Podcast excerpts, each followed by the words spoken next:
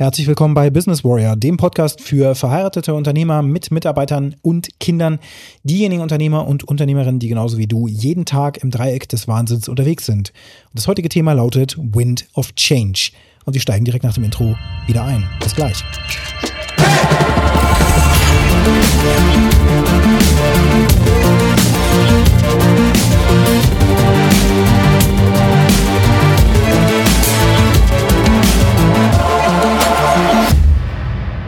of Change. Ja, den Hit von den Scorpions kennst du wahrscheinlich.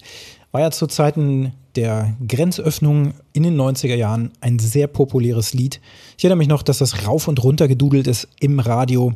Und ja, im Grunde hat es einen Großteil meiner Kindheit begleitet, wenn ich das so Revue passieren lasse. Nicht, dass ich das Lied besonders toll fand oder so, aber es fällt mir eben gerade wieder ein. Warum fällt es mir ein?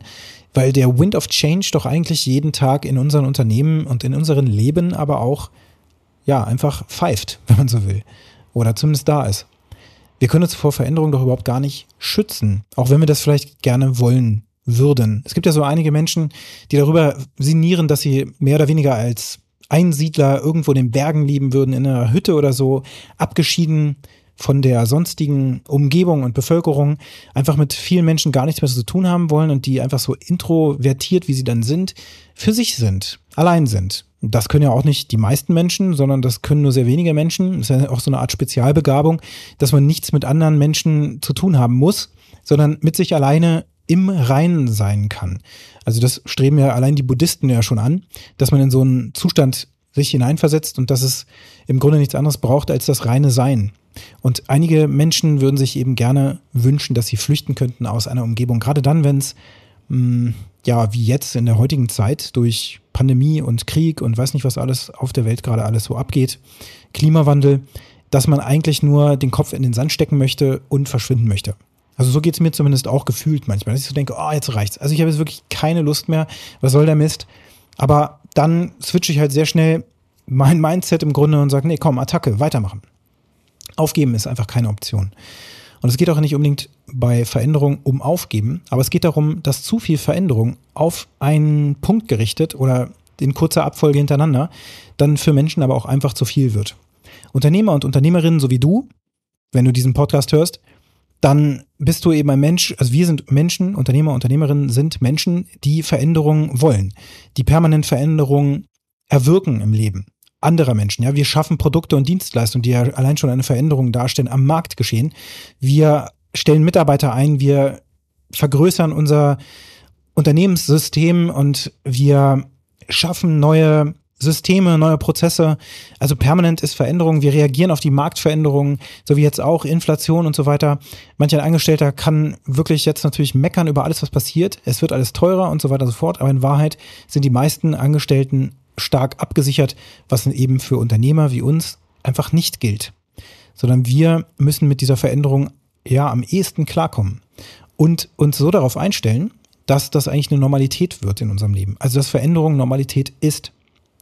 Wenn du jetzt aber schon seit vielen, vielen Jahren ein gewachsenes Unternehmen beispielsweise leitest, dann brauchst du auch einen Change Management Prozess, einen Wind of Change Prozess, wenn du so willst, in deinem Unternehmen, damit permanent auch diese Veränderungen in deinem System wirksam sein können weil naturgemäß Menschen eben eigentlich irgendwie Veränderungen wollen. Sie sind ja immer unzufrieden mit der aktuellen Situation. Wir alle sind zu 80, 90 Prozent wahrscheinlich mit unseren Gedanken immer in Problemsituationen. Das ist gerade all das Mist. Nee, das ist nicht schön. Inflation viel zu hoch.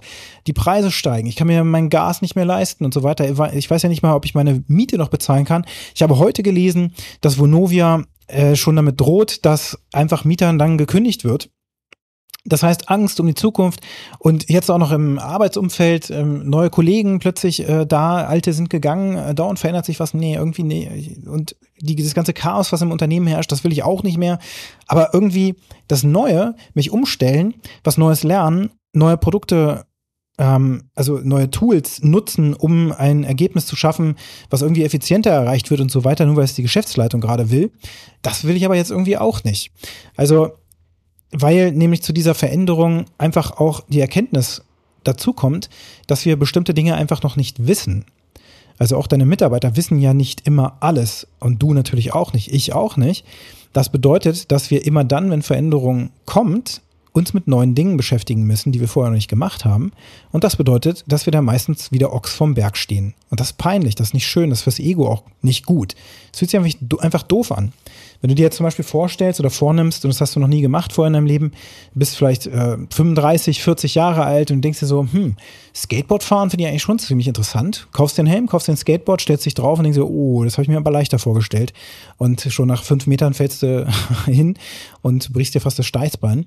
Das ist einfach nicht so einfach, wie es aussieht. Du begibst dich in eine neue Welt, nämlich in diesem Fall auf das Skateboard. Du willst das Neues lernen, einfach rein bewusst, ja, ich übe jetzt mal eine neue Sportart aus, so einfach oder so kompliziert kann es ja nicht sein, wie es aussieht.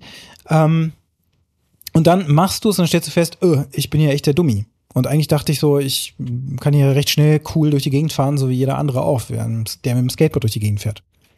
Das ist aber leider nicht so, sondern Dinge, die wir neu machen oder zum ersten Mal machen, da sind wir eigentlich immer, ja, gelackmeiert. Wir sind immer schlecht. Und wir müssen da erstmal durch. Das bedeutet aber auch, dass deine Mitarbeiter, wenn sie jetzt etwas Neues machen sollen und von dem Ist-Prozess, der sie auch gerade total nervt, abweichen sollen, dann bedeutet es auch für deine Mitarbeiter Veränderungen und dass sie etwas Neues machen müssen, wo sie Sorge haben, jetzt was falsch zu machen. Und dann haben sie auch Sorge, die Verantwortung zu tragen und sie haben Sorge davor, was der Chef dann sagt, wenn das jetzt irgendwie nicht klappt. Und sie haben Sorge, dass sie die Arbeit nicht mehr schaffen in derselben Zeit, obwohl der neue Weg ja eigentlich effizienter und einfacher sein sollte. Aber wir stellen auch dann natürlich fest, wir haben jetzt was Neues gut vorbereitet, eingeführt, geplant und so weiter und trotzdem beim Aus ausführen, äh, passieren trotzdem noch irgendwelche ungeplanten Dinge und Fehler und das, irgendwelche Roadblocks, die wir gar nicht gesehen haben. Das kommt dann vor und dann ist die, das Geschrei groß und dann heißt es sehr schnell bei den Mitarbeitern, oh, drehen Sie es wieder zurück, wir müssen es wieder so machen wie vorher, weil ich glaube, es geht gar nicht anders. ja, das ist in uns Menschen eingebaut. Und jedes Projekt, was du beginnen wirst, wo du nicht an einen Change-Prozess denkst, wie du die Mitarbeiter mitnimmst, diplomatisch, auch so, dass sie auf bestimmte Lösungen auch selber kommen, dann wird das schief laufen. Dann wird das nicht klappen. Dann kann der beste Workshop, die beste Intention, ähm, die beste Kommunikation vorher, die best, das beste Projektmanagement dafür und so weiter daran scheitern, dass die Mitarbeiter, die am Ende des Tages den neuen Prozess ausführen müssen, dass die dagegen rebellieren, weil sie feststellen, das ist alles zu viel auf einmal, das ist nicht gut vorbereitet, wir sind nicht geschult worden, ähm, diese ganzen Fallstrecke, die auftreten, da begleitet uns keiner bei und so weiter. Deswegen ist Change, ein Change-Management-Prozess als begleitender Pfad für das Einführen neuer Prozesse und neuer Abläufe in deinen ja, vier Wänden im Unternehmen ein notwendiger Prozess. Der muss mit eingeplant werden. Es muss klar sein, wie das Ganze durchgeführt wird. Deswegen ist in großen Konzernen beispielsweise auch eine eigene Abteilung für Change Management verantwortlich. Und diese Abteilungen werden in großen Projekten auch hinzugezogen als Begleiter, die einfach gucken, dass die Prozesse laufen und dass eben auch skeptische Mitarbeiter eingefangen werden und so weiter und dass überhaupt darauf auch geachtet wird. Wer sind denn in deinem Unternehmen überhaupt Promoter für ein neues Projekt, auf auch neue Prozesse? Wer ist ein Skeptiker und so weiter und so fort? Da gibt es eine entsprechende Matrix für, die man aufstellen kann und damit kannst du dann auch bestimmte Personen klassifizieren und dann ist das ein Risikomanagement, genau wie in jedem anderen Projekt, dass man sich überlegt, wie kann ich jetzt diese einzelnen Personen denn einfangen, sodass sie Bock haben, das Ziel zu erreichen, nämlich diesen neuen Prozess, der das Leben für uns alle erleichtern wird. Und natürlich wissen Mitarbeiter auch, dass in dem Moment, wo das Leben leichter wird, die Geschäftsleitung auch auf die Idee kommt, jetzt kann ja mehr gemacht werden und dann wird ja schon wieder Stress entstehen. Das ist ja etwas, was Mitarbeiter auch wissen. Also auch muss mit diesen Annahmen über die Zukunft auch ähm, natürlich umgegangen werden.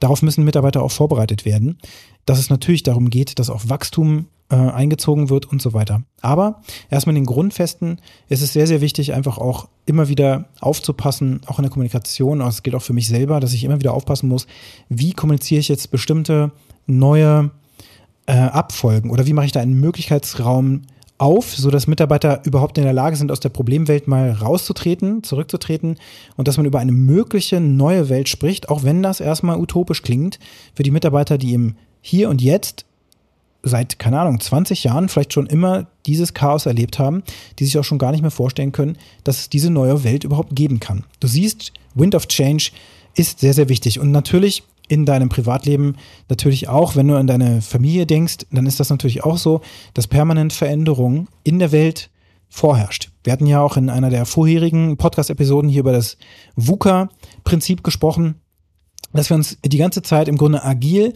auf Veränderungen einstellen müssen. Veränderung ist ein Normal. Das ist eine Normalität. Es ist nötig und es ist eine kontinuierliche Anpassung, ist auch erforderlich. Aber das erfordert eben auch, dass ein Mindset von Mitarbeitern über die Zeit so langsam angepasst wird. Auch da lass dich mal von dem Toyota Production System inspirieren. Kaizen, kontinuierliche Verbesserungen in den Prozessen, in den Abläufen, die grundsätzlich bereits auf der Straße sind, sodass Mitarbeiter Vorschläge machen können, aber auch mitwirken können, auch Entscheidungen treffen können, Kompetenzen haben, Dinge zu verändern, wenn sie feststellen, dass bestimmte Prozessabfolgen keinen Sinn mehr ergeben, abgekürzt werden können, weil die Mitarbeiter lernen ja auch Neues hinzu, dann ist vielleicht äh, bestimmter Papierkram, der noch so am Rande gemacht werden muss, um bestimmte Dokumentationen zu machen, ähm, die am Anfang eines Prozesses, als er eingeführt wurde, noch wichtig waren, die sind dann später vielleicht gar nicht mehr erforderlich, weil die Mitarbeiter sind ja gereift. Das heißt, man kann Prozesse vielleicht vereinfachen, verschlanken, auf das Nötigste runter reduzieren, weil tatsächlich bestimmtes Wissen jetzt verankert ist. Und dann müssen nicht mehr alle Schritte zum Beispiel durch eine Checkliste abgedeckt werden, sondern man kann das dann ähm, vereinfachen. Ja, du siehst, es gibt verschiedenste Möglichkeiten, aber das Wichtigste ist, und das ist auch der Rat in dieser Folge, achte darauf, dass du Veränderungen als Normalität siehst.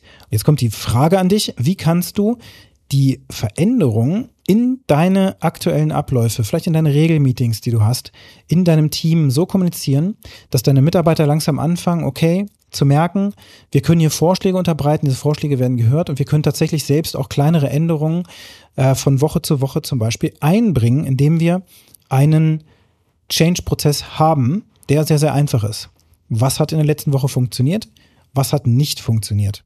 Das, was nicht funktioniert hat, da können Mitarbeiter Änderungsvorschläge machen und schauen, welche kleine Änderung, keine große, kleine Änderung in der nächsten Woche kann hier durchgeführt werden, dass wir uns das Leben erleichtern.